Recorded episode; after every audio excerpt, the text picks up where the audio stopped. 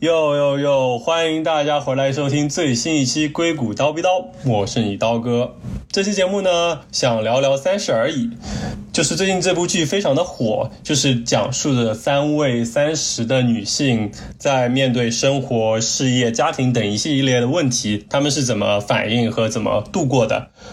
那么这期节目呢，我就请到了我两位在硅谷的好朋友，两位女生来跟大家聊聊二十五加快三十的一个状态，在硅谷是怎么样子的。那么就先请两位做个简单自我介绍吧。Hello，大家好，我是之前已经出现在刀哥频道里若干次的某女嘉宾萝卜。呃，然后如果听过之前。节目的朋友们可能知道，我是在旧金山科技公司工作，然后已经差不多在旧金山有三年多时间了。嗯，我之前的话也是本科毕业了以后，在美国读的 master，然后毕业了以后就来旧金山湾区工作。Hello，大家好，我叫呱呱，西瓜的瓜。然后我今天是第一次来参加刀哥的节目，感觉到非常的荣幸。我跟刀哥和萝卜其实在国内的时候是本科同学，然后来美国之后读 master 呢，我很有幸跟刀哥又是同一所呃学校的 master。啊，毕业之后我就一直在硅谷这边做程序员，然后也是已经三年多了。好，谢谢两位女嘉宾的自我介绍。那么我们不如先聊聊这部剧吧，《三十而已》。就是里面有三位女性角色，对你们来说，你们对哪一位会比较有共鸣，或者说有比较深的印象呢？要不我先说吧，就是这个。剧前段时间也的确是特别火，可能上了 N 次热搜吧。其实我自己没有特意去直接把这个剧看完，但是我在各种啊 social media 上面已经大概掌握了整个剧情的走向，以及剧中关键人物，以及剧中关键槽点，比如说什么啊扇小三耳光啊之类的这种啊，大概都知道啊。然后呃，其实我觉得这三个。这三个女性角色就是各有各自的特点吧，很难说我在呃某个人身上找到特别 overlapping 的那种共鸣。但是我觉得我们当时在和我朋友一起看的时候，就是都还挺喜欢江疏影那个角色。我知道很多人说她拜金什么的，但是感觉江疏影那个角色就是好像身上有很多可能性，就是她身上有那种闯劲儿吧，然后你可以看出来她在。他人生中不断的突破自己啊，或者是一些起起伏伏的过程中，呃，不断的 improve 自己的一个一个过程吧。嗯嗯，我觉得萝卜说的挺对的，就是江疏影她那个角色，就是嗯，她总有一种欲望在，然后大家批评他也是觉得说，为什么他这个人有这么多的欲望，很拜金，但其实。人都都是有自己的那个欲望的那个点的，我觉得是很真实的。然后他的那种纠结也是非常真实的。对对对对啊！我其实当时自己最喜欢的角色是顾佳，啊，就是童谣的那个角色。嗯，我觉得我跟他也很不像了，而且我也不希望说以后成为像他一样的一个家庭，这叫什么全职太太？我不希望这样，我还是希望。能够就是有自己的事业，当然，她最后在这个剧里也是，呃，不再做全职太太，有了自己的事业。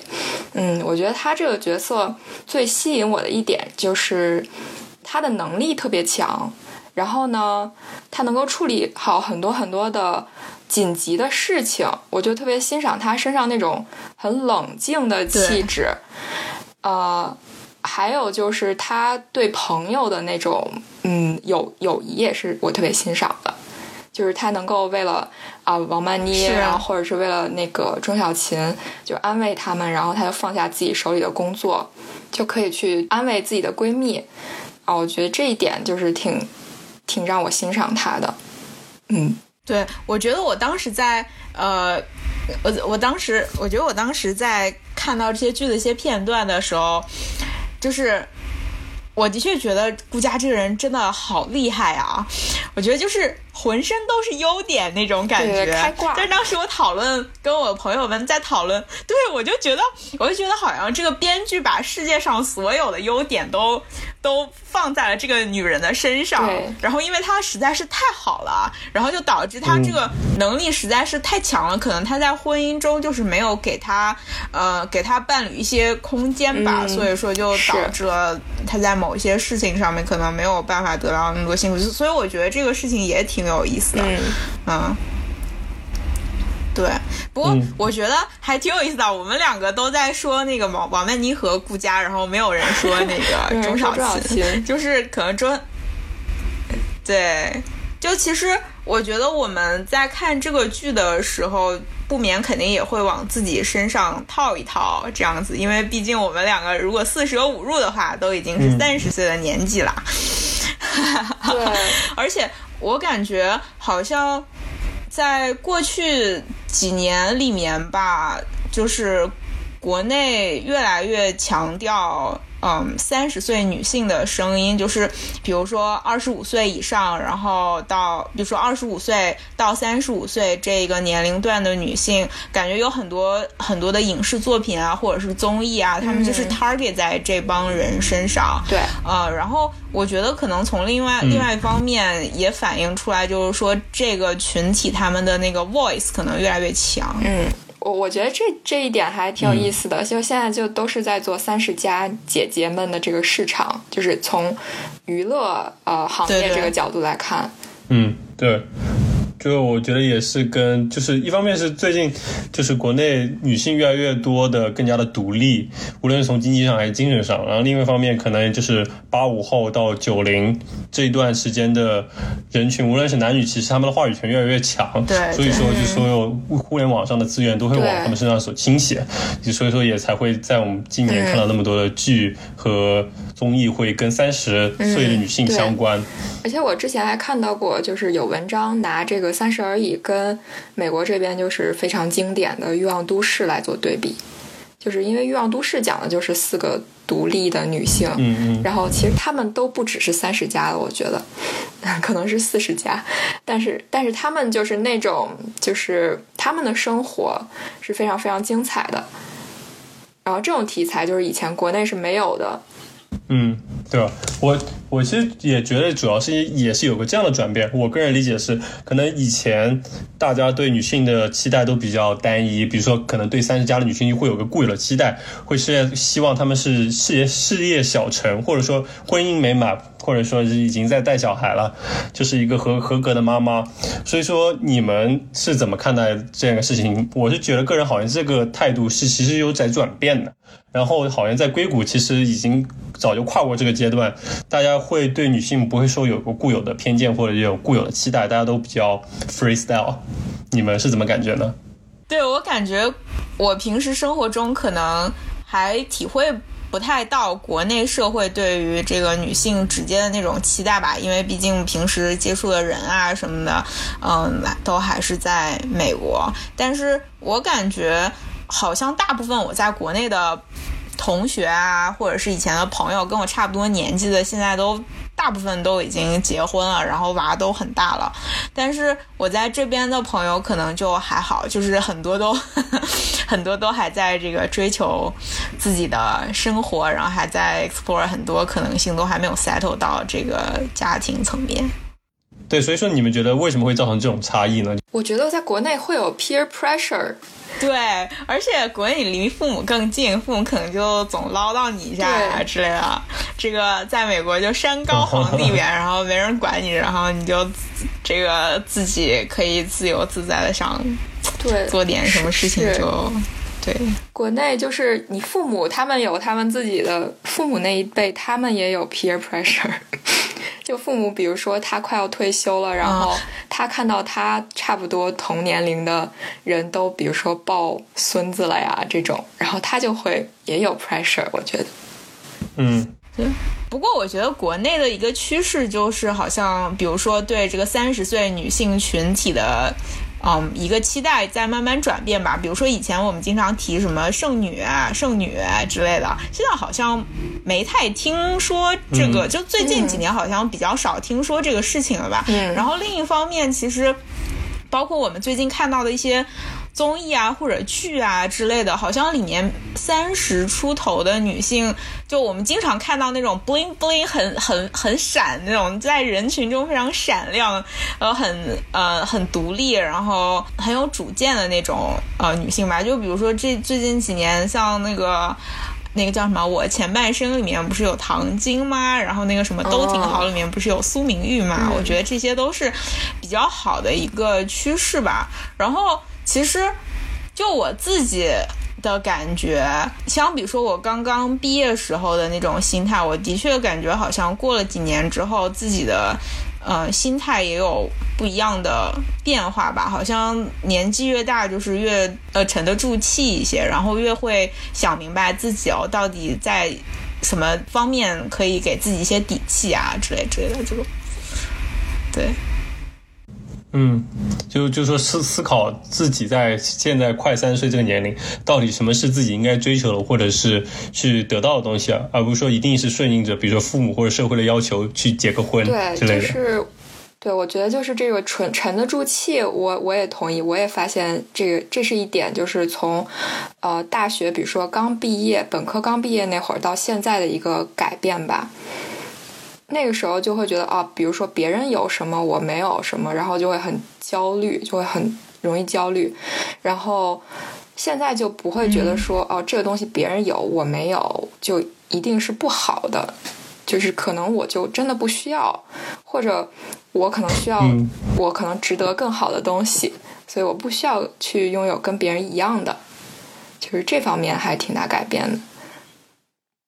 OK，所以说你们是觉得是什么原因造成的呢？呃，除了单单年岁的增长、阅历增加之外，是不是因为比如说在硅谷的生活你们已经比较满意了？比如说现在已经就有一份比较好的工作，然后整个在硅谷的生活也比较令人满意，而使得让你们觉得自己好像不需要急于去做成一件什么新的事情？我个人的感觉是。社会生活和学校生活是不一样嘛？就相当于我们从五六七岁的时候就开始我们的学校生活，然后从那个时候开始，我们就慢慢逐渐适应了我们在学校里面的那种心态什么的。然后我们毕业了以后就开始做这种社会人的生活，当然你在心态上面就会有一定的转变。然后可能的确你需要几年的时间来慢慢接受或者是习惯，呃，你在社会里面的一个角色，因为毕竟。作为一个社会人，可能衡量你的维度就特别特别多，然后你一开始的时候就会觉得哦，有一些不知所措什么的。那可能比如说工作几年之后啊，你在工作方面上有了一定的积累，你也不会觉得自己特别没有信心或者什么。然后慢慢的，你的这个朋友圈子也呃沉淀下来了，然后你就可能会觉得哦，我在某几个朋友身上，你可以得到非常 strong 的 support 啊之类的，啊。对，我觉得就是，呃，这种沉得住气，还有，呃，我觉得有一部分原因，的确是我们现在在硅谷的生活和工作还是比较舒适的。虽然工作有的时候会有一定的压力，但是你总体，比如说你的收入啊，或者你你在这样的大公司工作，就是你整个事业还是在一个比较上升期，就是还是不错的。然后这样，比如说国内的。父母他们看来对你也会更放心，然后你自己也会有一种成就感，就你觉得嗯，我在一个人独立的打拼了，然后这个时候你就会脱离说呃原来那种学校的思维啊，或者是原来在家里做小孩的那种思维，你你现在已经是一个能够成熟的给自己就是为自己做决定的大人了，哦，这个时候你就不太会说啊别人说一句什么我就一定要。哦，去去 care 你说这个，我就要按你说的做，而是我想要怎么样，然后我就会按我自己的意愿来生活吧。就是生活教会了我们很多东西。所以说，那听起来你们就是现在都比较怎么说平稳的一个生活。那所以说，你们会有焦虑的东西吗？有有，当然有了，当然有。人的欲望是无穷无尽的。我觉得还是不少的吧。就比如说你在事业方面，其实肯定也也，我不知道，我反正我觉得我在事业方面肯定还是有不少困惑。就比如说。未来十年我应该往哪里走？就是说短话呢，未来五年，嗯，是吧？然后，对，另外一方面，在这个生活上面肯定也是不少。就好比说近了，说就是像最近这个中美关系这么紧张，肯定大家也会考虑哦，要不要回国呀之类的。然后各种各样吧。嗯，对，对，我觉得在工作中，就是因为我其实是转专业读 CS，所以。呃，转专业做 CS 的工作，所以我在工作中也是就是会有一些焦虑。嗯，就是现在的工作虽然是能够呃胜任、能够应付的，但是我我一直也就在想，我我可不可以去做一些啊，比如说别的领域，因为你可能以后不会一直在一个公司待着。然后事业上，就工作中还会有一些压力，就也是 peer pressure，因为现在来硅谷工作的优秀的人真的好多，而且现在进到我们同一个组里面的，经常是比我们小个三四五岁的吧，就就感觉他们都很年轻，然后很就是就是这个时候你就会有压力。你会觉得啊，比如说，哎，这你的同事跟你差这么多岁，然后你觉得人家还有很多，比如说试错的空间，然后你就不能够老是去问别人问题啊，或者是老是做错一件事情，你你就要表现的更 senior 一些，就这个时候就会有压力。哇，真的，我觉得这一点特别对，我就之前。可能还是去年还是前年的时候吧。其实那个时候就是就进公司两年多的时候，当时我就特别明显的一个感觉就是，哇，我刚来的时候是我们组最小的，当时我们组一个 new grad 都没有，然后现在已经在变成在我们组待了最长时间，然后新来的小朋友都比我小好多岁那样子，就感觉自己自己已经慢慢老去，然后尤其是。当时就是带 intern 的时候，我们当时有一个 intern 好像是零零年的，当时说，哇，真的是啊，觉得对，你就马上你就觉得就要老去，就觉得有一股后浪在推着你，你就要快要被拍拍在沙滩上，是是是。加上每天照镜子的时候，发现自己的眼角开始出现了细纹，真的，我的眼袋 特别的重。然后你这个时候你还要锻炼好自己的身体，因为你不想要，因为不想要很容易发胖。我我第一份工作是我那个组里都是三十五加左右的大哥们，然后我自己就觉得自己特别年轻，嗯，然后他们当时就跟我说，三十几岁之后人就很容易开始长胖，然后我现在到现在新的这个组里，我们这个组里基本都是比我大顶多一两岁，然后是然后其他基本都是比我们还要小个三四岁的人，然后你跟他们相比，你就觉得啊，人家。年轻个三四岁，其实体力是会更好的。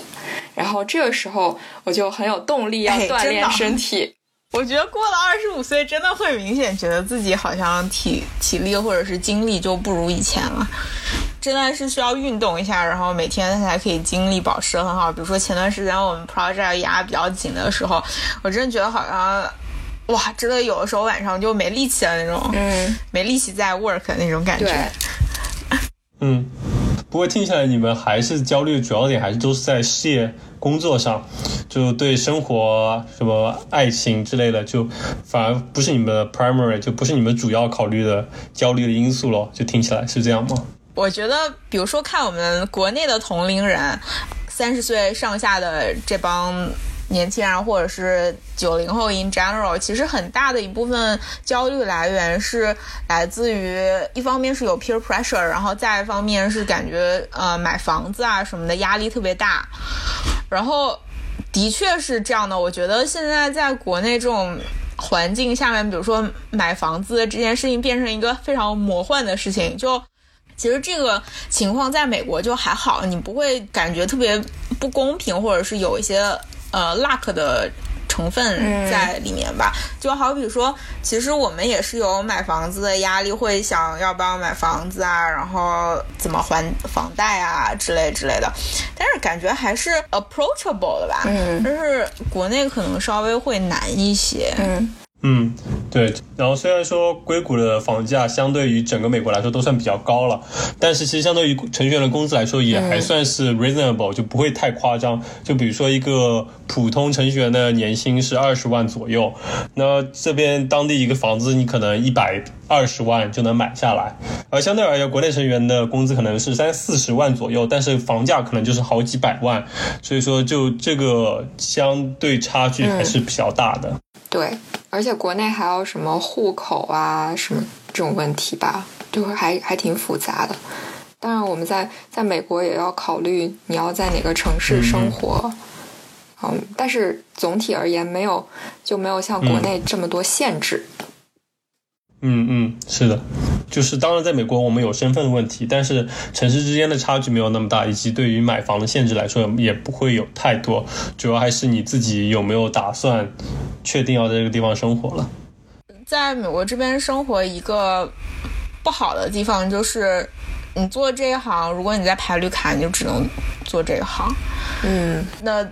就是我们可能就现在只能做 software engineer，然后我们就没办法去试其他的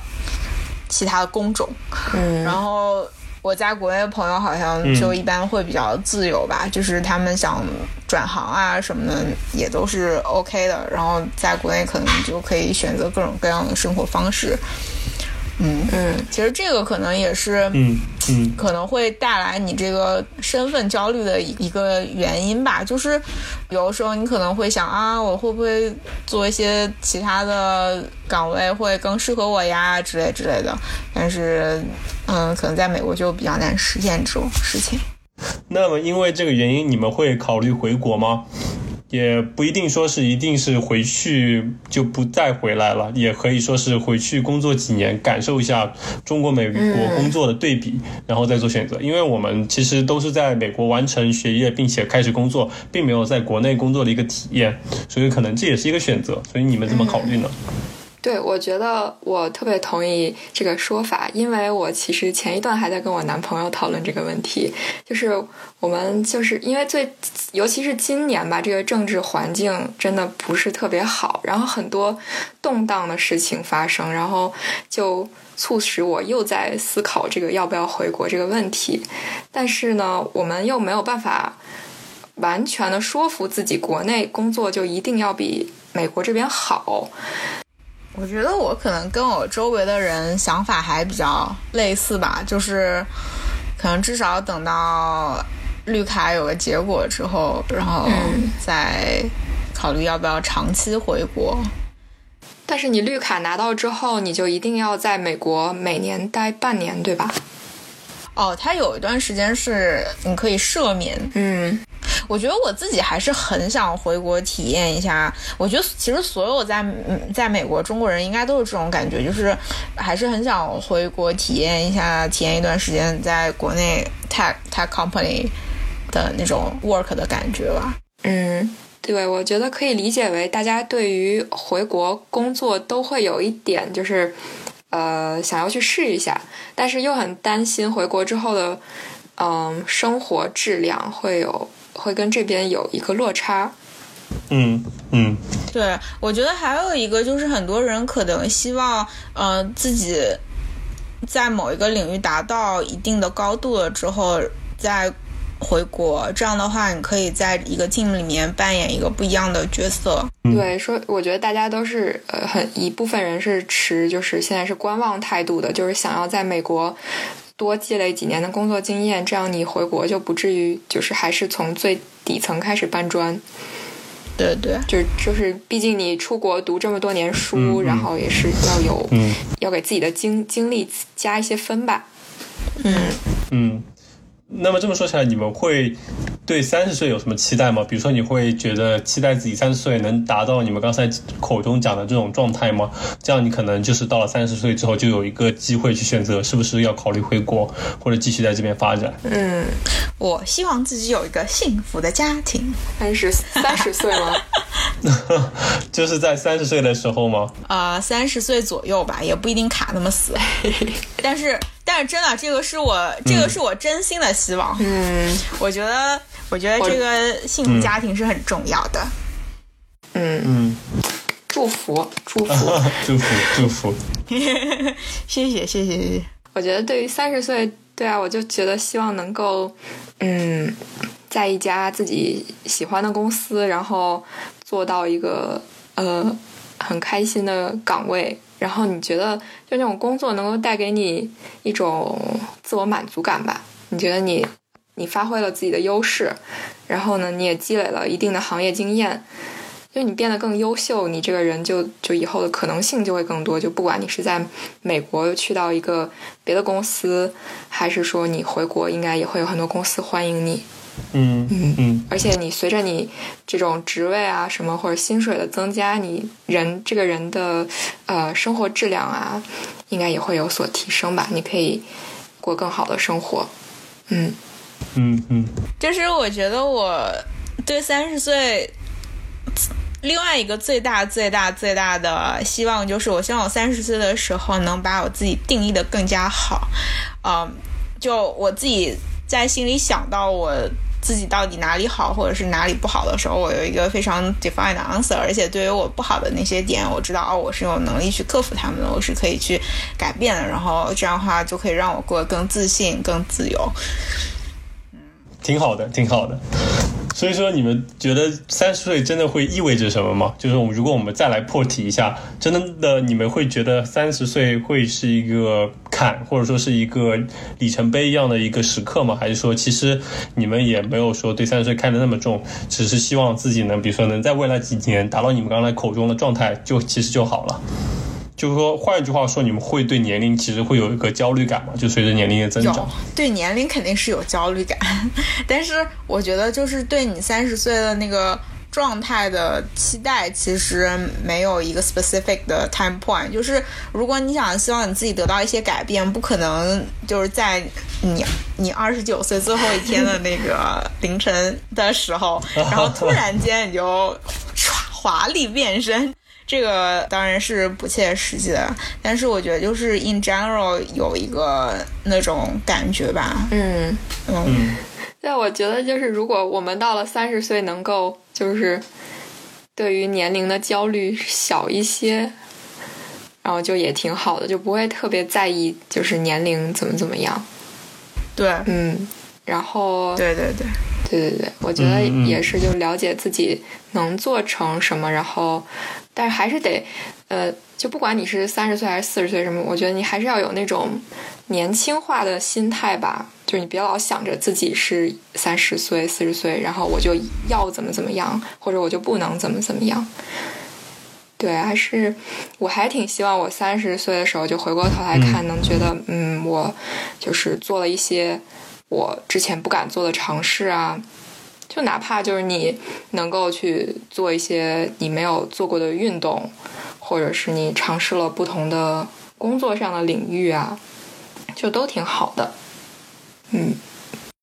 染了一个不一样的对发色，对对，就是你做一些新的尝试，然后 对，那所以说你们会对三十岁会有什么焦虑吗？就你们刚才提到了很多期望，就比如说希望自己能更清楚的定义自己，希望自己不会对年龄感到焦虑。那么你们实际上对于三十岁的到来会有什么焦虑吗？我怕自己懒，对我就怕自己就随遇而安了，对吧？怠惰。对，其实我觉得不管你身处什么样的一个情况，只要你觉得自己是在往前走、往前努力，就是在 invest your time on the proper place 的话，你就觉得还好，就是但行好事，莫莫问前程。然后，但是如果你自己嗯自己心里很清楚，哦，自己好像懒了，或者是怎么样，你就会觉得很难过。嗯，就保持一种热情。对，保持那种热情，还有那种好奇心吧，就是你对一件事情的好奇心。嗯，我说我还有一些焦虑，就是担心是那种，比如说三十或者三十加以后，你会有家庭，然后你又有自己的工作，然后没准你那个时候又有小孩儿，对对对，啊，你怎么去平衡这种？因为我看到太多女生，然后她们就为了家庭放弃了自己的事业，或者就事业方面就懈怠了。嗯，我其实还挺担心，我也不知道到时候自己会做出什么样的选择，但是我希望到时候我可以还是有自己的那一部分生活和事业。嗯嗯，我觉得挺好的。不如最后你们想一想，如果能对未来的三岁的自己说几句话的话，你们想说什么吧？就像一封寄给自己未来的信，说不定你们三十岁之后也可以回来再听一听这期节目，也可以作为这期节目的总结吧。我希望我三十岁的时候是一个非常自信、自由，而且很勇敢的人。就是我的能力让我感到自信，然后对自己的要求让我感到自由。呃，因为我不断尝试各种东西，所以说我感到很勇敢。另外，我还希望我到时候也一直在坚持一些事情吧，比如说，我希望我三十岁的时候还在打鼓，我喜欢的朋友也还在我身边。还可以经常聚，就这样吧。哦，然后希望三十岁的时候收获了很多爱，也给出去了很多爱，广义上的爱。讲太好，可以可以，很好很好。我首先觉得萝卜讲的，呃，自信、自由还有勇敢这三个点，我也非常非常的同意。如果说的具体一点，我觉得我希望三十岁的时候自己还能够每天坚持锻炼。能够去尝试新的爱好，比如说画画啊，或者跳舞啊，然后能够去世界世界各地多走一走，能够去扩展自己的经历和见识吧。对我也我也希望能够有，希望自己能有一段稳定的情感，